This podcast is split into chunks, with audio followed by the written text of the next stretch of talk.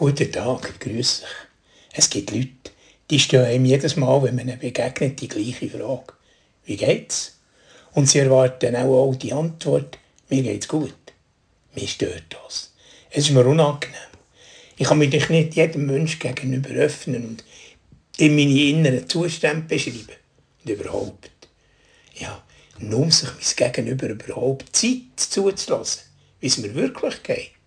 Ja, darum sage ich dir halt einfachheitshalber nur, es geht. Wie geht's dir? Ja, meine Gefühle auszudrücken, auszuzeigen, wie ich mich wirklich fühle. Das ist nicht so einfach. Freude zu empfinden oder traurig zu sein und dann das erst noch anderen Menschen zu zeigen, ja, wir haben gelernt, die Gefühle zu unterdrücken oder zu verdrängen. Aber wie könnten wir für die Freude feiger werden? Oder gibt es halt Leute, die sich freuen können oder die traurig sein können und andere, ja, denen merkt man gerade überhaupt nicht an, was sie empfinden. In der Bibel ist häufig die Rede von Freude. Und wir werden auch dazu aufgefordert. Freut euch im Herrn. Und abermals sage ich, freut euch. Ja, und wie wird das so einfach werden? Ja, wenn ich mich wirklich freue, dann spüre ich etwas dann passiert etwas mit mir. Es ist wie ein Anlass, etwas zu geschehen lassen, wo ich feiern kann, wo ich sogar besingen kann. Es kommt etwas aus dem Feisteren, mit Liebe ans Licht. Wenn ich das Lied singe, in dir ist Freude, in allem Leiden. Es hat mir Eindruck gemacht, dass ich bei einer Schülerumfrage, was ist für dich die Freude, ein zwölfjähriger Schüler geantwortet hat, ich freue mich, dass ich lebe. Wir sind das nicht gewohnt. Das Leben zu loben und dafür zu danken. Das Wunder am Leben zu sein und nicht einfach als etwas Selbstverständliches wahrzunehmen. Wir brauchen einen Grund, für uns zu freuen. Wir meinen, für sich zu freuen, braucht es gegen irgendeinen Anlass. Unser Freuen ist das auf äußere Sachen bezogen. Aber wirkliche Freude, Lebensfreude, das Glück am Leben zu sein, ist nicht eine Freude, weil es Klasse gibt. Oder weil ein neues iPhone zum Geburtstag bekommen. Die wirkliche Freude ist ohne Warum. Sie ist nicht abhängig von Äußerlichkeit. Der Franz von Assisi hat es vor bald 900 Jahren so gesagt.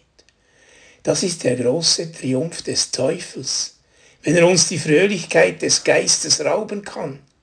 Er führt feinen Staub mit sich den streut er in kleinen Dosen durch die Ritzen des Gewissens, um die reine Gesinnung und den Glanz der Seele zu trüben. Die Freude aber, die das Herz des Menschen erfüllt, macht das todbringende Gift der Schlange zunichte.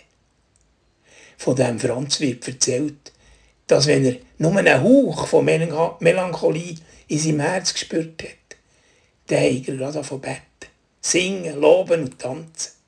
Das war sein Gegenmittel gegen Freudlosigkeit.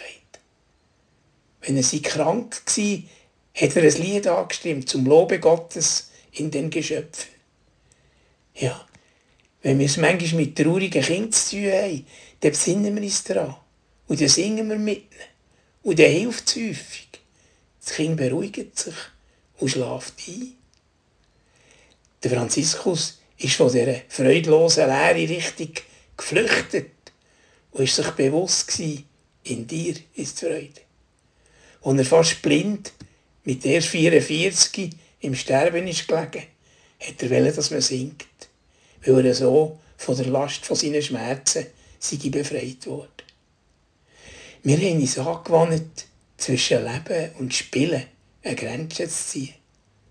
Dass man am Montag freudig zur Arbeit ging oder seiner familiären Verpflichtungen gern nachging oder der Ort, wo man lebt, wirklich schätzen und nicht dauernd anderswo sein Das würde uns helfen. Ein natürlicher, ein spielerischer Zugang zum Leben zu finden. Zur Freude.